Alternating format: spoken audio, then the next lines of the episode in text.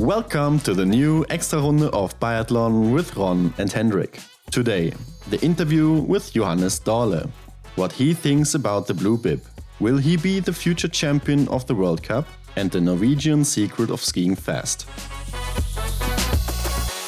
Again, two episodes in one week, Hendrik. I think we are on a streak. Yes, Ron, we are back with another special episode with our next non German speaking guest from Norway after Ingrid Landmark Tandrevold. Now it's time for Johannes Dale. Yeah, right. And the young Norwegian is quite impressive already on the skis uh, when it comes to course times. Mm -hmm. And big words are also circulating around his name in biathlon. So I think that's a guy we all should watch out for in men's biathlon the next years or also this season. Yeah, for sure. And um, he also got big goals for this season, as he told us. And uh, yesterday in the sprint, he was quite close to the podium already, right? Yeah, but I think he missed the last shot on standing shooting and got seventh in the final standing. So was quite close with uh, that one miss yeah. less he would have been on the podium, I think. But yeah, that's always the case in biathlon, right? So uh, yes, but he got a pretty good position for the first pursuit of the season on Saturday. So let's see if he might climb the podium there.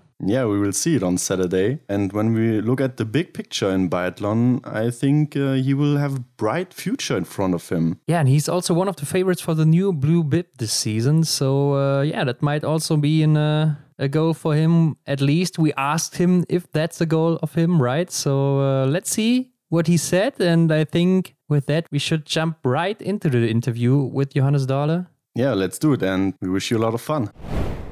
So, one day after the first sprint of the season, we got Johannes Dale with us. And hello, Johannes. Hello, hello. Hello. Good to be here. Yeah, nice to have you. And uh, this is our second interview in English after your teammate Ingrid Landmark Tandrevold. And uh, Johannes, let's first make something clear because we are not quite sure how to pronounce your name.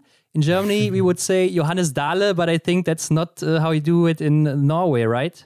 Yeah, it was not so far off actually. Okay. If uh, I should pronounce it in Norwegian, it would be uh, Johannes Dale. Dale. Oh, okay. So uh, I, I, guess it's quite similar actually. yeah, yeah. Germany is a little bit easy to to uh, talk, I think, but uh, the Norwegians have this this accent. They they uh, pull the, the a a little bit a little bit longer, you know. Yeah, that's true. Yeah. You know, in Norway we have so many different accents, so you're going crazy when you hear all of them. yeah.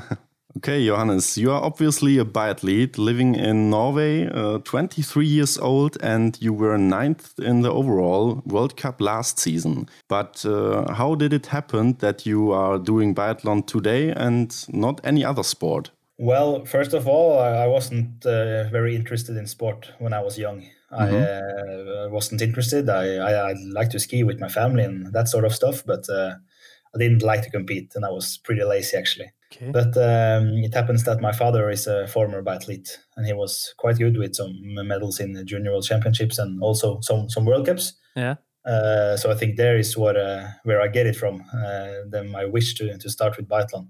So uh, it actually come pretty suddenly. Uh, it was just one day I suddenly wanted to to start with biathlon. It was mm-hmm. around uh, when I was ten years old. Mm-hmm.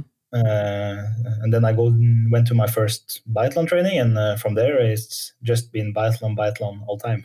Yeah, so your path was uh, already a little bit predetermined, you could say. Yeah, with uh, your father as a biathlete. But the first World Cup races are over this season, and you were 23rd in the individual and 13th in the sprint competition. So, Johannes, how was it? Uh, tell us a little bit about your races, maybe, and uh, are you happy with your results so far? Uh, well, I, I, can't say I'm happy with my results so far. Uh, I mean, uh, the sprint was pretty okay, but yeah. the first race, the individual, was was not my best performance my skiing part wasn't pretty uh, wasn't good at all uh, but my body felt uh, very tired i didn't have much power at, at all so um, i slept very bad before the first race okay i think i had uh, mm-hmm. I think i had four hours sleep or something and that's not an optimal uh, uh, before before a 20k so, so you were nervous that, or yeah i was yeah. a bit nervous and i was pretty excited and i wanted to do good you know so um, yeah. mm-hmm. but but uh, on the sprint, my my uh, speed was back again, so uh, that was a good good sign. In the individual, you were uh, the slowest Norwegian, right? So uh, I don't like that at all. but I think I they were like also the slowest. yeah, I think they were also pretty uh, hard conditions that day, right? That the track was pretty deep. It looked pretty wet from from the television, and Yeah, um, but the sprint, as you said, was better. You had the third uh, course time overall. And uh, how did you experience the tracks in Kontiolahti so far? Yeah, it was you said that uh, at the individual it was it was pretty hard and it was very tough. I, uh, it was hard to, to manage to find the flow uh, because it was so deep somewhere and it was very unsteady to, to race. So, uh, but the sprint was was much better and uh, the track was uh, much harder to, to go on. So uh, it was easier to push. Uh, but the tracks here are, are quite difficult, but because it's not so hard uh, in the beginning. Yeah. But afterwards we get some uphills, so, so you have to adapt to the to the track quite quite well. hmm Or was it uh, just um, a problem with the material in the individual? Nah, it was uh, the skiing part was on my mistake. Okay. Okay. uh, I was uh, my body fe- felt uh, not good. Uh, I didn't have much power, and I, I was very disappointed when I came to the finish line because uh, the feeling I had during the race was was not the feeling I have had the, day, uh, the days before. Mhm. So um, it was not my optimal performance, to say it in in that way. Yeah, I can imagine that. But uh, let's look back at your preparation this summer because last season Yes. you were under the top five prone shooters with a hit ratio of 93%. And you were also one of the fastest skiers in the field. So, uh, what was your main goal when you went into the last preparation for this season now? And what did you focus on? Yeah, I think uh, my focus area was pretty clear this this summer and fall because, as you said, my, my prone shooting was very good, and Yeah. also my skiing part, and uh, both the prone and, and skiing part was was good enough last year to to do it good in the World Cup. So uh, my main problem last year was the standing shooting. Yeah. Uh, it was a bit unstable, and uh, sometimes I could hit uh, four, and sometimes I could hit five, and then I could hit three. You know, so Yeah. I had to be more stable. So this has been my main focus um, to be to reach a more stable level in uh, and, and higher in the in the World Cup. So uh, me and Siegfried uh, Mazet has uh, worked a lot on this this summer. And do you think that uh, worked out? Yeah, I think so. Uh, the test races we had before the World Cup and Mhm. also Mhm. The first races in the World Cup, I think has been quite good uh, in standing shooting. Also, uh, uh, at least I have a much better feeling than I had last year. I feel like I have a, a little bit more control on what I do during the standing. So uh, Mm, okay. it's a nice feeling, at least. Mhm. It's a good Yeah, sign. you uh, said it. Yeah. You said it. Um, you also had some events in the summer, like the Blink Festival, Norwegian Champions, and uh, also intern races with your team. Uh, did those races tell you something about your current shape? Uh, I think your results weren't as good as expected, right? Yeah, that's that's totally true. I had uh, I had an explanation for this actually because during the Blink Festival it wasn't good at all. Um, But uh, but during this summer uh, I started to to train a lot this year. I really wanted to take some steps and try to push the limit a bit uh, this year. Uh, and during the summer I pushed it maybe a little bit too hard. Uh, and during the Blink Festival this was. Uh, it was quite heavy for, for me and my legs. We were not best friends. Uh, uh, then I had pushed pushed in my training a bit too far, and I was on a quite heavy training load. So um, from there, I agreed with my coaches that we had to take some time off and not train at all, actually, because uh, we had to to get my body in uh, in the regular shape again. So you were a little bit fatigued in front of those races. Or? yeah, Yeah. it was it was not fun at all because my body was so heavy and it didn't have a good feeling at all. So I understand when we went from from the Blink Festival that uh, I had to do some changes because uh, I Uh-huh. cannot have this feeling uh, in my body all the time. But uh, we made some changes and um, it worked out uh, very good. Yeah, but I think the Blink Festival and the Norwegian Championships are on roller skis, right? And uh, Yes. So, what do you think? How comparable are roller ski races with uh, usual skis like you have in the winter now? Yeah, I think it's uh, quite comparable uh, because you will uh, at least get to see who has uh, a good capacity uh, Yeah. on the on the skis. Uh, but I also see that uh, there are some people who do it better on, on roller skis than on regular skis because uh, on, on roller skis you can push like hell all the time uh, and you won't feel any resistance. You will just get all the power through through the asphalt. Mhm. Um, but during skis, you will have some uh, more soft uh, ground, and uh, it's not so easy to, to push all the time. You have to be a little bit more uh, like a dancer on skis. Okay. uh, so, so, so that's the difference. But the capacity you will, you will also see in the in, in roller ski. So you're a good dancer too. Yeah, I like to dance in skis. I'm, I'm, I'm, not good to dance in real on the real life, but uh, on yeah. skis, I feel pretty confident. yeah, dancing. nice. uh, but which guy are you? Are you the roller ski guy or the usual ski guy, or does it uh, you don't care? Well, I, I think uh, for some years ago, I was uh, definitely a roller ski guy. Yeah, yeah, because when I was younger, and it was wasn't before I got into the elite team that I managed to change my technique a bit. But yeah. mm-hmm. for some years ago, I was a pretty aggressive, aggressive skier. Mm-hmm. I was uh, pushing a lot and lose, used a lot of power and it didn't look so nice to say at least. Uh, so when I came into the A team, uh, me and Egil, we was one of, of, our focus goals to to set my technique a little bit better mm. uh, and not uh, use crazy amount of forces uh, anywhere. So um, I had to be a little bit, a bit more smarter. So now I think I have become more and more a skiing person, and uh, that's a good sign. I think. Mm-hmm. yeah. Hey, Johannes, the current big topic, um, the coronavirus, did probably not have any impact on your summer training, but would you say you had a disadvantage because of the pandemic in your preparation? Yeah, I think uh, us athletes has been quite lucky to say at least. Mm -hmm. uh, mm-hmm. see all the summer uh, sports uh, been affected much more than we are, but uh, of course we had some some small impacts on the on the training uh, but but uh, the most of the time it has been quite all right actually. Uh, mm-hmm. But of course there were some altitude camps that we that we missed out on, so we should have mm-hmm. been on I think two more altitude camps and then uh, it became this summer and fall. So but this is just uh, small things compared to to the global picture, but. Um, but uh, I don't think we have been affected so much. Actually, we have done the training we wanted and uh, mm-hmm. been at home, uh, mm-hmm. and also get to manage to to see uh, each other and and uh, the coaches at the camps. So um, it's been quite normal, I will say. But you were in Italy, right? Yeah, we managed to get one altitude yeah. camp, and then we were in Lavazè. It was amazing to be out traveling again. Uh, we have missed it altogether, so. Um, it was good to to have at least one one camp in the in the bank. Mm-hmm. Yeah, but the pandemic uh, probably has a pretty big impact on the current season. So we got no spectators in the stadiums. We already had some cases of uh, or in front of the first races, and lots of testing on your side. You are isolated. So is that uh, something that that make you afraid uh, in terms of yeah doing a whole season or can't doing a whole season because of the pandemic? Yeah. Actually, I have been quite uh, calm before this season, mm and I have had um, the impression that we had to make uh, uh, to be able to adapt during the season. Mm-hmm. I think we just have to, if there are races, we just have to to race, and if we are told that it's not going to be races, we just have to to accept that also.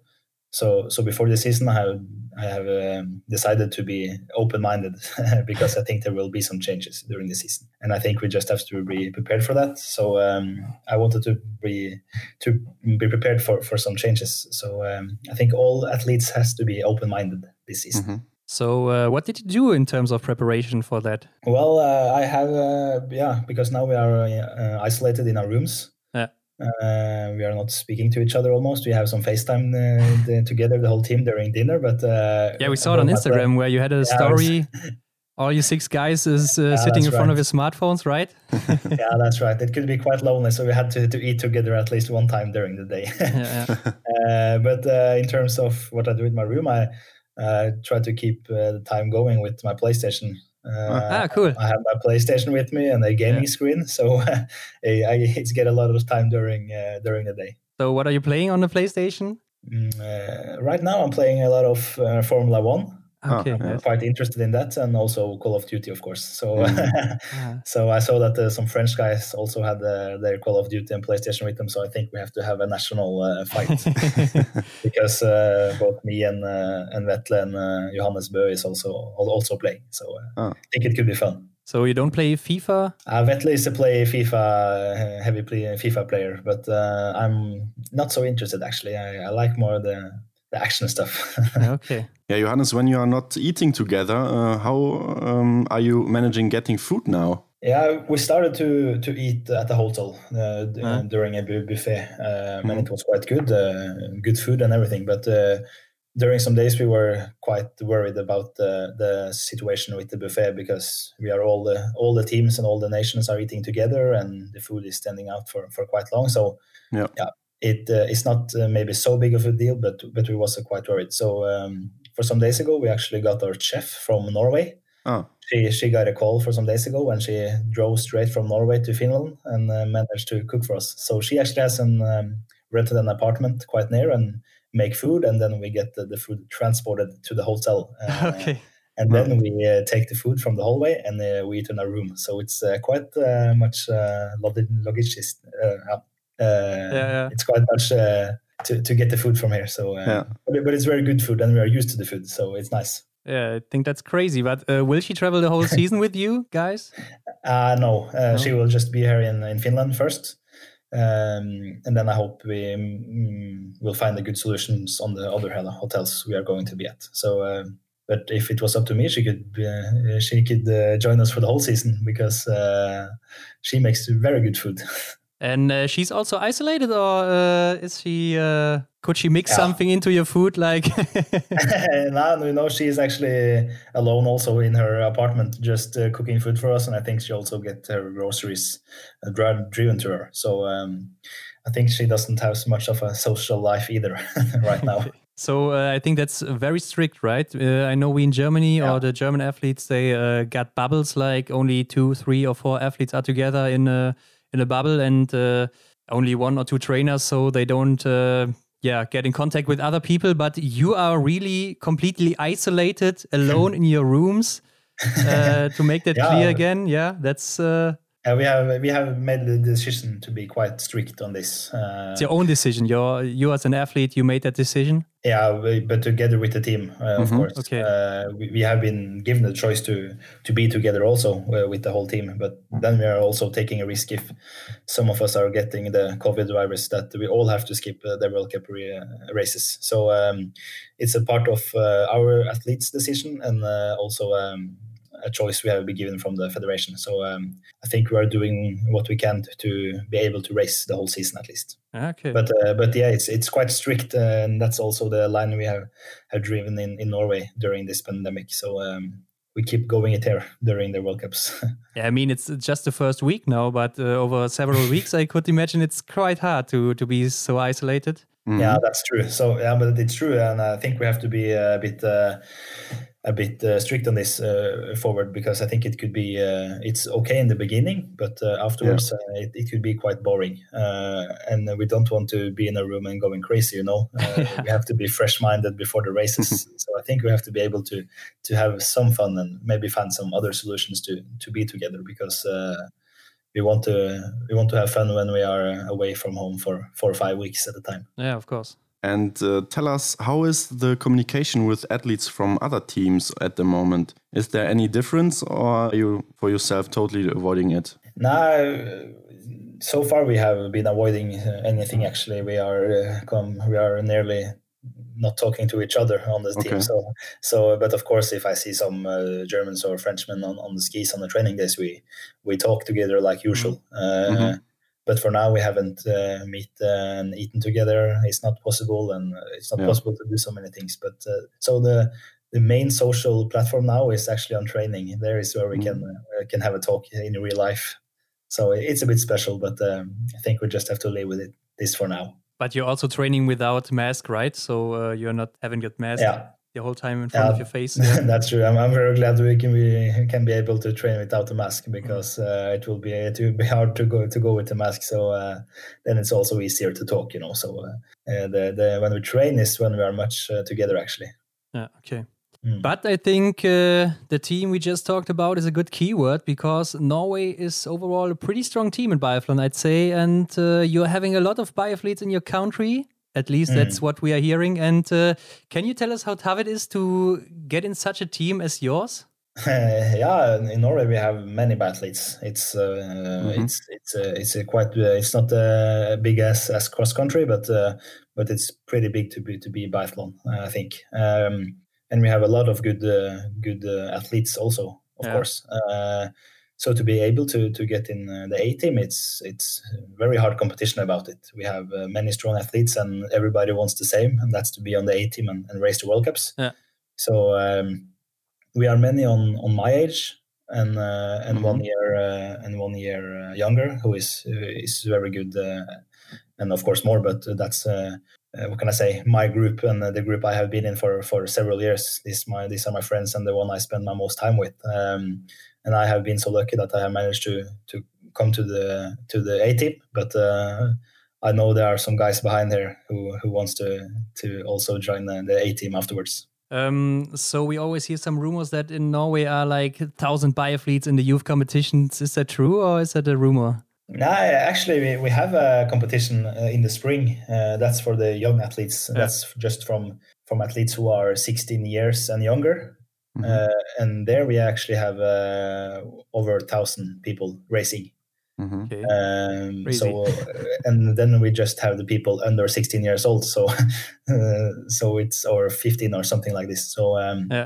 it's uh, it's at least a thousand people racing, and that's uh, that's a pretty huge arrangement. But uh, when you said that cross country skiing is probably a little bit bigger, or in terms of uh, athletes at least, is it also more prestigious in Norway, or is biathlon still the number two sports in Norway? I think soccer's number one, right? Yeah, I guess that's true. Uh, but uh, but I think uh, cross country is, is of course it's pretty big and it's an easier sport to start with than biathlon because in biathlon you have to make an, an investment of a gun and it's it's quite big, so it's it's easier to to start with uh, cross country. But uh, I think now that biathlon actually have started to to be more and more popular. That's my feeling, and also on television, it's it's uh, been starting to to get more and more um, followers. Uh, so I think we are. I like to believe that we are uh, getting closer to the cross country skiers in terms of um, popularity, but uh, uh, I think we're pretty close now. Yeah, and I think in Norway you all could ski, right? So in Germany we only have like three or four places where you could ski, and yeah, in Norway uh, you have everywhere snow in the winter and so on, right? Yeah, it's it's quite popular to ski in Norway. Of course, Yeah. it's uh, it's a very popular sport, and and uh, many people. It's uh, yeah, it's a national sport, of course. So Yeah. And uh, as you said, we have a lot of snow, so it's uh, not an issue to to to not have snow for the winter. So um, it's popular. That's what I can say. Yeah, and I think that it's that it's also the source of your success. I think. Yeah, for sure. I think uh, because there are so many athletes who are starting this from a young age, uh, and then of course there there has to be some good uh, athletes coming out from that. If you have a thousand people uh, skiing, some some good people there has to be to be in that group. So uh, I think we are. Uh, are should be grateful that we have so many many skiers uh, at a young age in Norway also.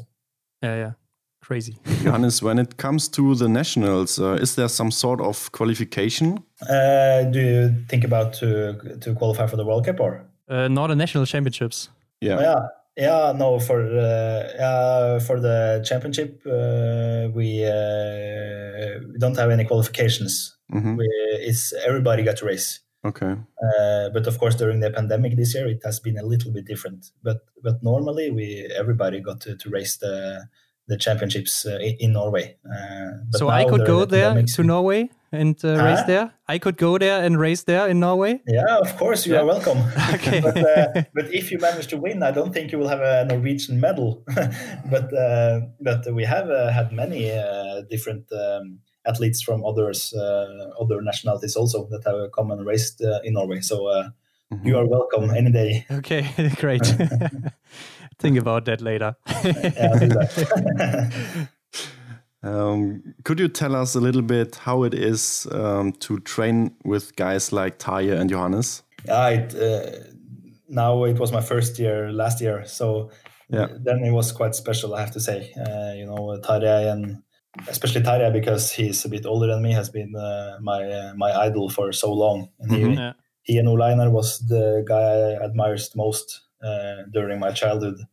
Um, so to be able to to train with uh, Tarjei and Johannes and the whole team, of course, was, was quite special because they have been idols for me for so long, and then suddenly be together with them and eat with them and sleep in the same room as them and just be be in the group. It's it's been uh, and been crazy actually. So, um, but now I get get more and more used to it. But uh, I'm very glad I, I managed to get in this team. That's for sure.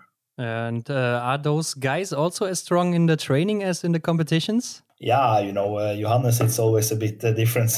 he, he is not uh, uh, usually that uh, strong during the summer and, and uh, Yeah.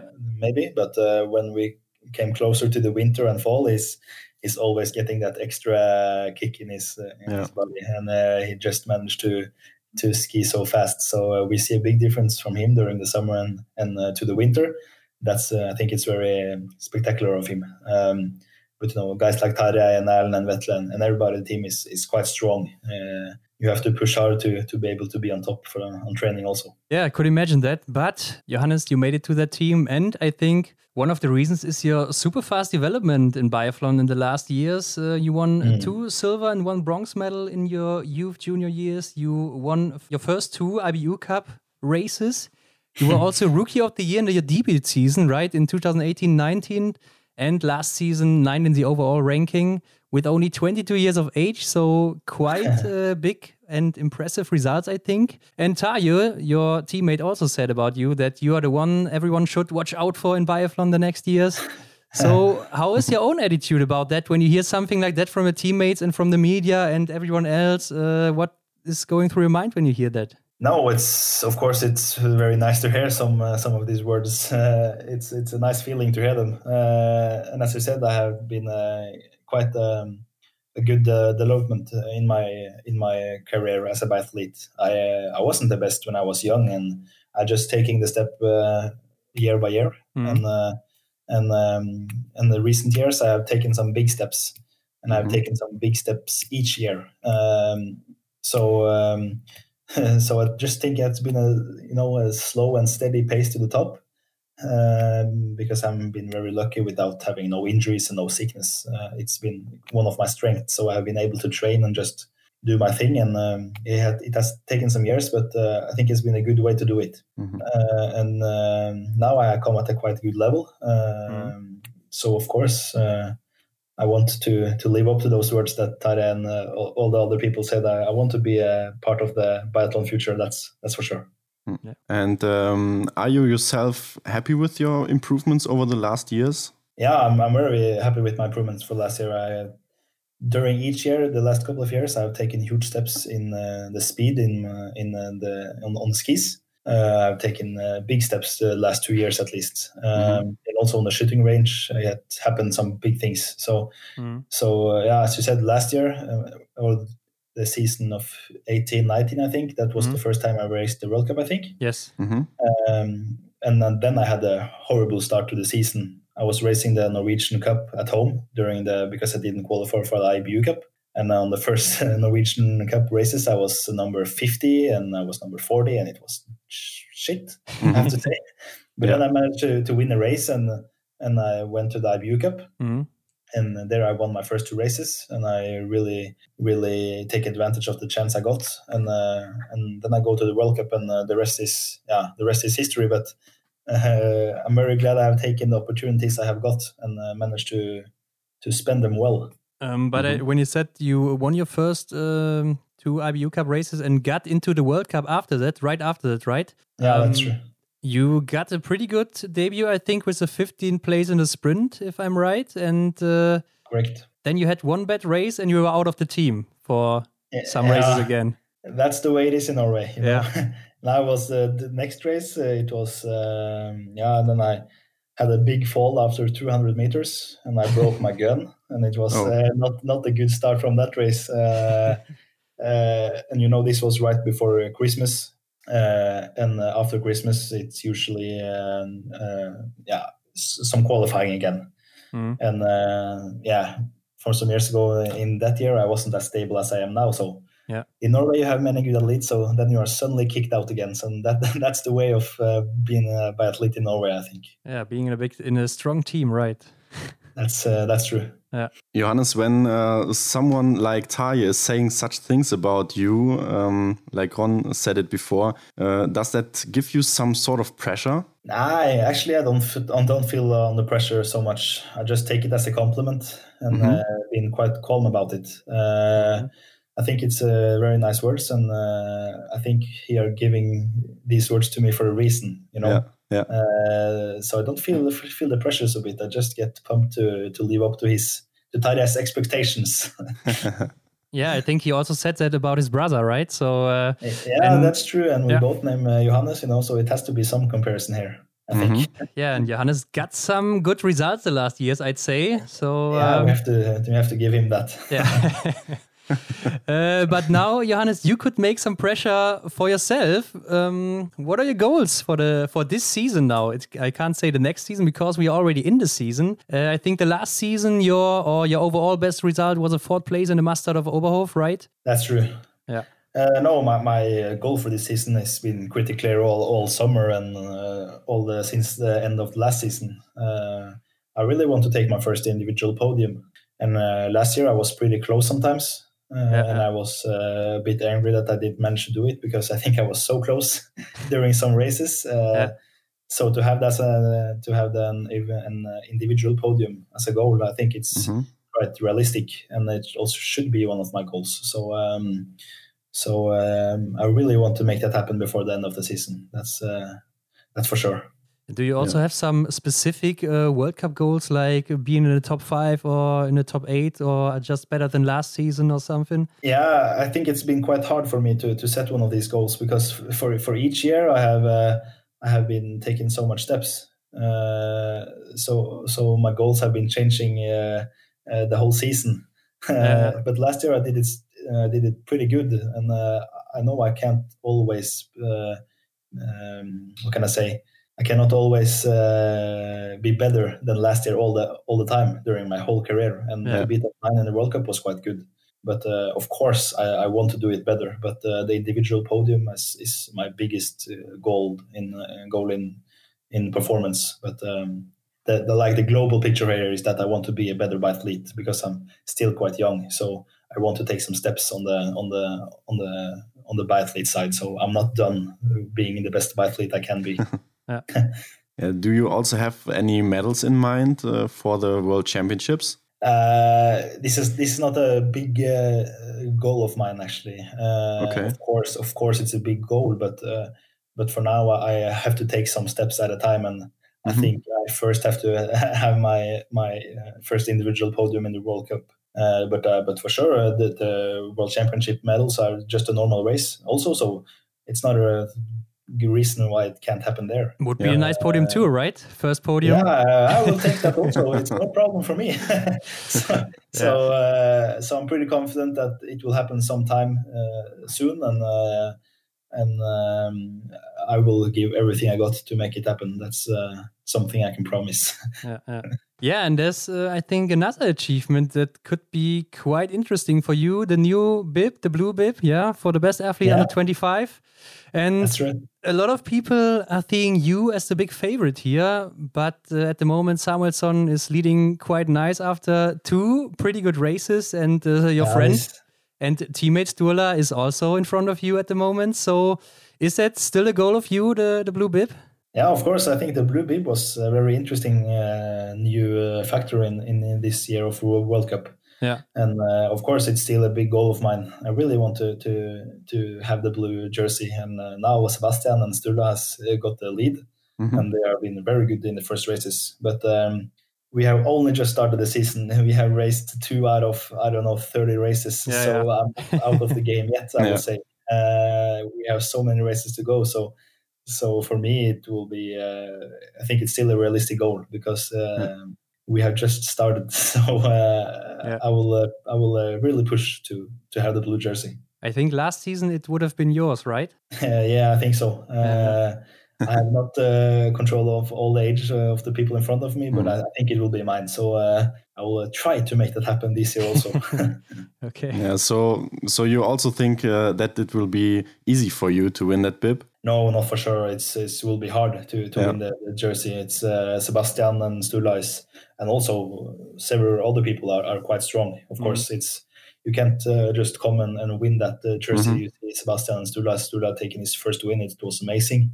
Yeah. And now, now Sebastian also takes some podiums, so they are not weak athletes to say it at least. So uh, so it uh, you have to perform very good to to have the blue jersey. Yeah, I think that too. But uh, I, I read so many comments, and everyone said like, "Yeah, you will do that easy this season. That's there's no competition for you." So yeah, I think maybe people have overestimated me uh, sometimes. Yeah. uh, but, but I think now that we have raced the first two races, uh, I think we will start to have a more stable um, pace on skis and maybe a bit more set to what we what we want to do. So from now on, I hope to to deliver on a high uh, high stable level. That's for sure. Yeah. So. Um, I will I will try to make some good results. Did you already check the prize money for the blue bib? And uh, no, I, I haven't, but uh, I didn't know there was prize money for the blue. Bib. Yeah, that's five thousand euro for the first place. What What did you say? Five thousand euros for the first place. So. I uh, I want that jersey. and the second place gets nothing. Not too bad. Yeah. Uh, that's not too, too bad of a salary. Yeah. uh, we have to we have to try to make that happen. Yeah. But uh, I have to say it's uh, first of all it's the blue jersey that's motivated me, not the money. But uh, it's a nice surprise. yeah, think so too. Yeah, but talking about the blue bib, the yellow bib is not far away. Um, is that one of your main goals of your career? Yeah, for sure. Uh, it's it's been one of my goals, and it has been one of my goals for um, for some years when I see my development on skis. Uh, I think I'm a guy who can, and an athlete who can be quite stable uh, during a season. We saw that last year that I was was quite stable on my pace on the skis, and when also I get my standing shooting right, it could it could be quite good uh, and quite stable at the high level. So um, so I think that that's uh, in some years that can be be one of my goals, and uh, uh it could uh, nothing. Uh, it's nothing to be. yeah, it's it will be one of my, my best dreams to to have that yellow bib. It's it's a big goal. So what does some years mean? I am afraid of giving you an exact years, but uh, I think in uh, yeah, let's say uh, two three years, I, it will be be realistic to to fight for that jersey. I think then I have gotten some more training mm. and uh, also a bit more experience, and um, yeah, the, the the level in the World Cup now is it's quite high. Uh, so I think uh, we have to be realistic also to say to to have the yellow bib it's a huge achievement. So uh, mm-hmm. we have to have some years, uh, but um, but I think it's a realistic goal in the future. I hope yeah. so. Maybe we got to fight with two Johannes in the future. Yeah, that's uh, that's for sure. If you want to have the yellow bib before he retires, you you have to fight him. Yeah, yeah I, I, think, think he wants it also. Six more years, he said, right? So yeah, that's true. So um, I have see. to stick for him for more six more years. um, but do you have some or big goals for the future at all, like uh, Olympic medals or something else? Yeah, uh, I have the I have these goals. Uh, I, I, but my main goal for my biathlon career has been to be uh, so good uh, as an athlete that I will be able to to fight for these things all the time. Mm. You know, when I see my Mata and uh, Johannes and all the other guys who are good and always in the top, yeah, I really yeah. want to to be like these guys, to always be able to play for the podium and for the mm-hmm. win, and uh, and that that will be my um, yeah, what can I say, normal level to to be able to to fight for for such uh, podiums and, and, wins. So that's my overall goal for my biathlon career, um, and that's all. Of course, that's include the world championship medals and uh, gold and Olympic medals also. So um, so uh, I have gotten a pretty good start from my biathlon career, I think, and uh, yeah. I, I, hope I will be able to make it happen. Yeah, we hope so too. But uh, 2022, Johannes,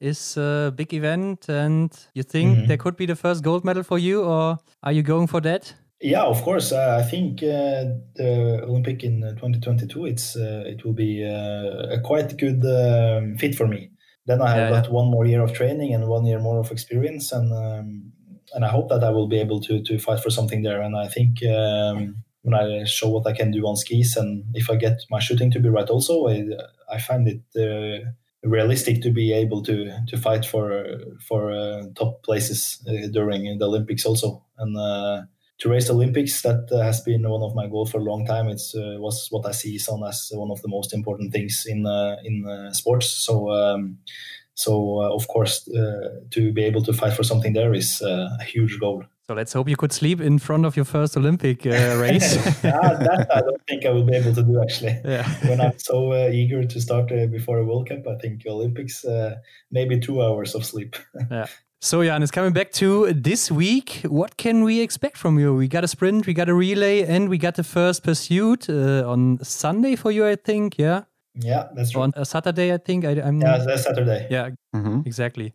Yeah, I think uh, when I got to race the two races now, and when we see what I can do on the sprint in form of uh, ski performance, I think has been quite good. And I also feel like what I showed on on the sprint race this week has uh, is my um, what can I say my normal level in in the skiing part. Yeah, yeah. Um, and I also feel like my shooting has been quite good lately. So so uh, I will aim for uh, at least uh, nine or ten hits.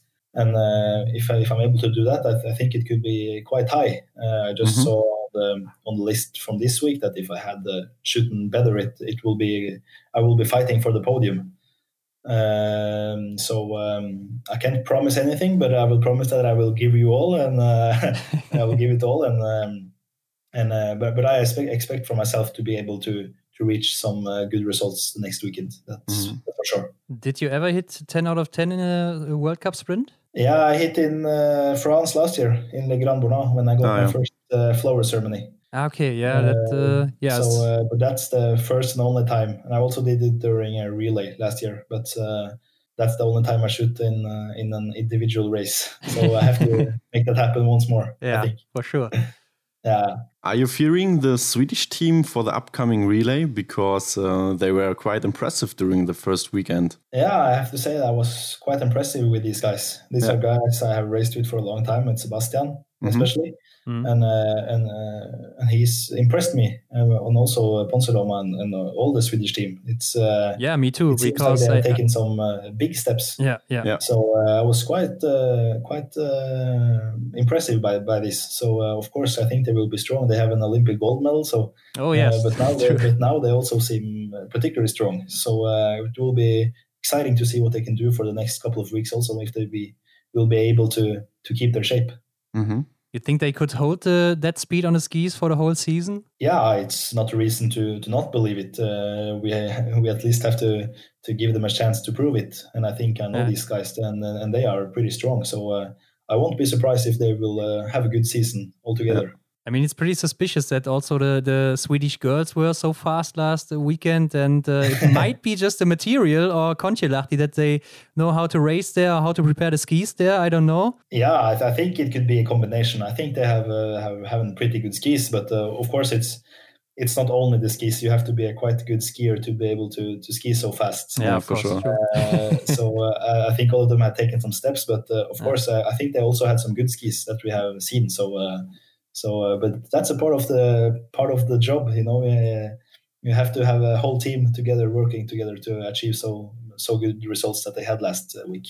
By the way, when Mhm. talking about skis, there were two races, or let's say just the the, the mass start last season in Novo Mesto, I think, where you as a team had such good skis that you Ah, as a, yes, te- a yeah. whole team raced in front of all the others, and Yeah, it nobody could uh, take your speed. So, what was your secret on that day? Is it really just the skis, or was it your tactics, like your strategy to, to go fast? I don't know. I, you know, this race, the mass start in Nomesto, the, that was the most craziest race I have ever raced uh, Oh, in yes. terms of uh, ski performance. It was, it was almost embarrassing to have so good skis because we, we saw that the frenchman didn't have a chance Yeah. to Yeah. keep up with us, and it was uh, on the first lap. I just, uh, I almost felt like I have to say sorry to them because uh, I felt so bad for them. Uh, Yes. But that I think that's a result of our, our waxing team. They are so good and they are Mhm. working so much and it's uh, have so much competence. So um, this day we were particularly lucky uh, uh, with the with the skis, um, and it was it was crazy. Yes. Uh, we were so much better than the rest of the in, in terms of ski. So uh, it was a fun day to be a be a biathlete. Yeah, but I think it was only for like two or three laps, and after that you were or had the same speed. I don't know what you are doing with the skis, but that's crazy. Yeah, yeah, I don't know either what they did with the skis, but the first lap, it was uh, the first laps, it was it was yeah. incredible, and uh, of course, of course, it stabilized, but uh, but the first couple of laps were just uh, wow, the mo- most amazing things I have experienced on on skis. Yeah, crazy to watch from the Yeah. I imagine. Okay, Johannes, now it's time for our section uh, called Question That We Always Ask Our Guests. yeah, And I think I start with question number one Do you have any rituals before the start of a race? yeah. If I have to have a ritual, it uh, have to be my music. Uh, Mhm. I always listen to music before I start, um, and I like to listen to music to get in the mood be, before a race. It's uh, I like to be a bit angry and uh, a bit in a fighting mood, you know. So my my music helps me to to do that. And are you getting nervous when you don't have music on your ears? Uh, no, I don't get nervous, but I really like to have it, and I also get to manage to, to block away the uh, the world, and I can just concentrate on my own things. Okay. Uh, so so I prefer it, but uh, I can also do it without the music. But uh, I always have my music, that's for sure. And which type of music brings you in the fighting mood? I'm quite different in uh, in in the music taste. I can listen to anything, but Okay. for races, I always like to listen to some uh, like uh, like a little bit of uh, angry rap and uh, some some rock music. I think Okay. that brings the the fighting spirit in me. Yeah. But uh, I like uh, all kinds of music actually. Actually, so uh, but this is my my top for before a race. Okay. Uh, what's your favorite World Cup venue, except of Oslo? okay, I can't take Oslo. no, I, I think I have to say uh, Antholz. Uh, I really like Antholz. It's uh, love the place and uh, the surroundings with the big mountains and everything. So it's uh, it's amazing to be there, and also the audience. It's it's crazy. So um, I really like the surroundings and the atmosphere and, and the whole thing. So um, I think this has to be my favorite venue. Yeah, it's really beautiful. It's true, and always sunny. Uh, yeah, it's always sunny. Yeah. So uh, it's a place I, I really want to be. Your favorite racing format in biathlon? Oh, my favorite racing format. Uh, I think that has to be the mass start. Actually, Mhm. I really like the mass start, and this is also the the where I have gotten my strongest results. Uh, and I really like the format. I really like when we are all together, and it's a bit of a fight uh, during the race, and you have to look on each other, and you have to, yeah, it, it's it's uh, it's the you can call it the biathlons Formula One, you know. Yeah. It's uh, pretty intense also for us athletes, and uh, Especially with your skis, um, right? Yeah. yeah, especially with our skis. then it's particularly fun. yeah, but I but, think you were uh, fourth last year, right, in the mass start uh, discipline. Yeah. So Yeah, yeah, yeah. so it so it's been one of my favorite disciplines in in uh, Yeah, yeah. in performance also. So um, I really like the the part because it's so intense. So uh, I love it. Mm. Prone or standing shooting? I think that's easy to answer for you, right? Uh, I think we can say prone, but I really wanted to be standing in the future. What is the coolest thing about biathlon for you? Uh, the coolest thing, and, and when I raced the World Cup for the whole season last year, I really uh, got a lot of time thinking about it. Yeah. And um, I think to be able to race in front of many people and uh, to have a crazy audience, like in Oberhof, for instance, I remember Oberhof as a crazy Mhm. stadium to race in. It's Yeah. just uh, unreal to have all these people watching you and all these people cheering at you, and it's so much uh, noise and it's uh, an incredible feeling. Uh, so I say I must say that uh, to be able to to race in front of uh, in Oberhof, I don't know, fifty thousand people or something, it's it's crazy, and that's Yeah. uh, what I love most about uh, biathlon now. Yeah, we were there too last season, and uh, Yeah, we can say that's true. Yeah. yeah, I can imagine it's crazy to be an audience there also. So, but what annoys you the most about biathlon as an athlete? I think uh, what annoys me and everybody is that biathlon is a it's a hard sport. Mm. and there are so many factors that can that can uh, impact uh, your performance. It could be wind, it could be snow, it could be it could be many things, you know, Yeah. with the shooting also. So uh, I think the most hard part of biathlon it's it's that uh, the, your performance will uh, go a little bit up and down. hmm Uh, that's a natural part of biathlon. I think you can't uh, be perfect all the time, except from Fourcade and, uh, and Johannes. Uh, sometimes it's uh, they those guys are crazy, but. Um, Yeah. but uh, I think you have to be prepared for it. Go goes a little bit up and down. That's uh, the most uh, annoying part, and uh, all of us athletes we we hate that part of biathlon. Yeah, of course. Until this point in time, uh, what was your favorite moment in biathlon? Oh, my favorite.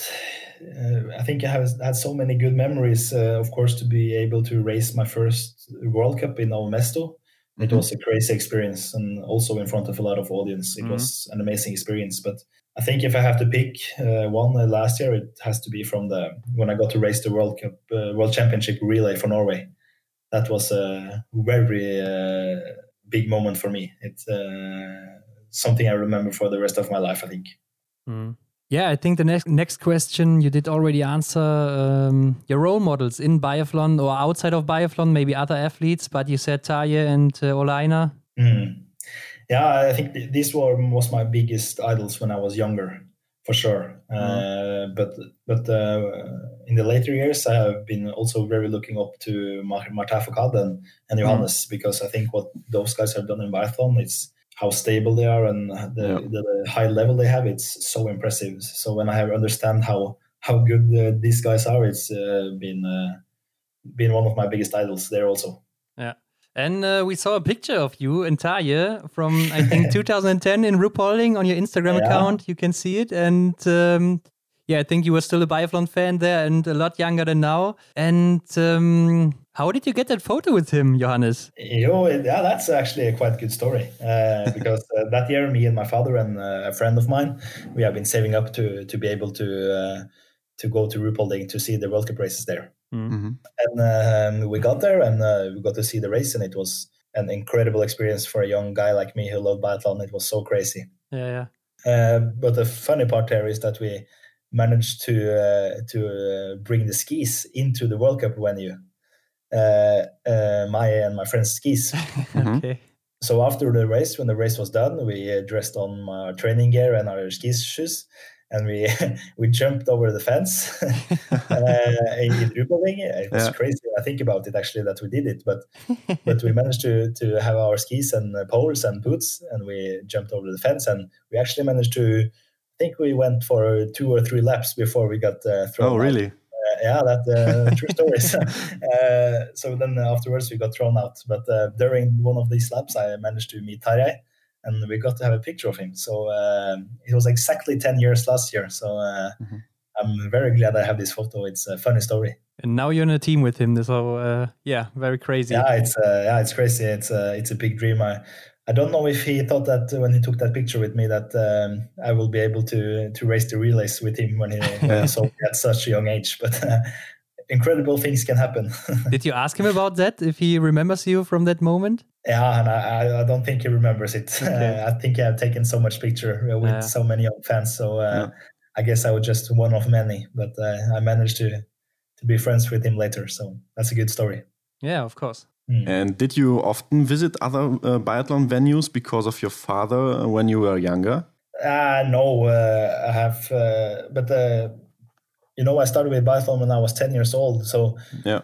I, I can't remember so much anything else than biathlon because, uh, of course, my entire childhood was uh, was based on uh, was based on uh, doing races in uh, the whole of Norway. But uh, but my father was retired before before Okay. uh, before I was born, so um, I have not been able to to see him race. Okay. So, Johannes, now I'm excited who you will pick because now you can put together your best biathlete in the world, and it doesn't matter if he or she is active, inactive, a man or a woman. Which attributes would you take and from whom? okay, how uh, how many can I take? Uh, as much as you want. And you could also pick the attributes as you wish. So, uh, what do you think a good biathlete needs or uh, the best biathlete in the world needs? Yeah, I think um, one of the the best biathletes in the world have to, of course, you you have to be able to ski pretty fast. That's I think uh, and very important thing to be able to to play for the podiums. Yes. Uh, but in today's biathlon, it's not even enough to be pretty fast on skis. You also have to shoot like a maniac, and you have to shoot fast, and you have to shoot good. So, and I think uh, I think the biathletes who has that, of course, it's Martin Fourcade, and he's such a high level and such stable. It's been crazy. Uh, one season, I don't think he had just podiums. I think it was in crazy uh, Yeah, yeah. results. Uh, and of course, you have Johannes. I will also pick from my team. Uh, Yeah. Crazy uh, high level, and uh, it's just been amazing to see his his uh, his highest level. hmm Um in uh, in girls, uh, Magdalena Neuner. I remember when I was was young that uh, Hmm. Yeah. I think I will pick her also because I think she was pretty good as as I remember her. Yes. Yeah. And just uh, amazing and so stable also. That's true, yeah. Um, And uh, you have you have so many, you know, Reinar, Emil. It's it's, it's so hard to pick. Uh, but if I have to pick, I have to pick all of them. I think because I think it, they have so many different uh, qualities that it's it's hard to. But you could say like the, the skiing of Johannes or the, the shooting of Martin or the, the, the character Yeah. of, I don't know, Emil. I Yeah. don't know. Yeah, that's a good. And then I think I will take the the skiing from Johannes. Yeah. if I can put my favorite battle together, and I will take the shooting from Martin. hmm because it's yeah, it's uh, I think he, what he does on the range it impresses me very much. And uh, if I can uh, take the the funny part of Tarjei, because I think he's very good to relax and have fun uh, also between the races. I think that's also pretty important. hmm Uh, and I don't know uh, who I will take. Uh, I think Emil. I I have never raced with Emil before, mm-hmm. but I think he had a pretty good competition head and always wanted to do good. So maybe his what can I say personality in in terms of p- performance. Yeah. So I think that will be a, a good biathlete. And also I will take um, uh, Ole Einar's, uh, you know motivation. I think uh, that could be a solid biathlete. yeah, a solid Norwegian biathlete with a little bit of French, right? yeah, that's a good, a good mix. I think yeah. a little hint of French. Okay, Johannes, imagine you had a billboard in a big city and uh, everyone can read it. Uh, which message would you write on that billboard? Oh, that was a good question, actually. Uh, what I will write on that billboard? I think I will. Uh, I think I will write just something easy, like um, what can it be? Like, uh, please cheer for me, guys. you know, I, I, really want the, all the audience to cheer for me because it gives me so much energy. Mm-hmm. So if I can come with a message, I think I just had to be like to beg for them to to cheer on me during all the races. I think, uh, and I, I hope most of them will do it. Yeah, I think uh, in biathlon, everyone is cheering for all the athletes, so uh, that could probably work out. Um, and I think that's perfect final words for our episode here. So, Johannes, tell our audience where they can find more of you if they want to see more of you because i think you're going pretty strong on instagram with your reels right? Yeah me and Vetle, we are going strong with our reels account and uh, you know we have to to try to to do something fun uh, during the winter and uh, so if you want to to watch uh, my my life and uh, my of course my reels that's the most important thing i do these days. You can watch it at uh, instagram at johannes Dale. so um, i hope you will give me a follow there I will uh, promise something fun. Do you also got a Facebook page or something? Yeah, you can find me at Facebook at uh, also Johannes Dale. So, um, but I think Facebook is dead, right? yeah, true. yeah. So uh, yes, that's uh, my information. Okay, Johannes. So thank you very much. It was uh, a lot of fun, and uh, yeah, thank you very much for your time. Thank you. Also, it uh, was fun to chat with some people during this uh, isolation. isolation, right?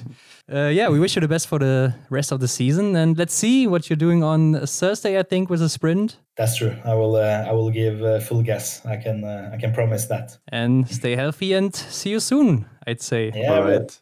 Thank you. Bye. Bye. Bye. We hope you liked the interview with Johannes Dale. If you want to know more about Johannes, follow him on Instagram or Facebook, but also follow us on Instagram and share this episode with your friends. All of the links can be found in the show notes. Thank you very much. Until the next time.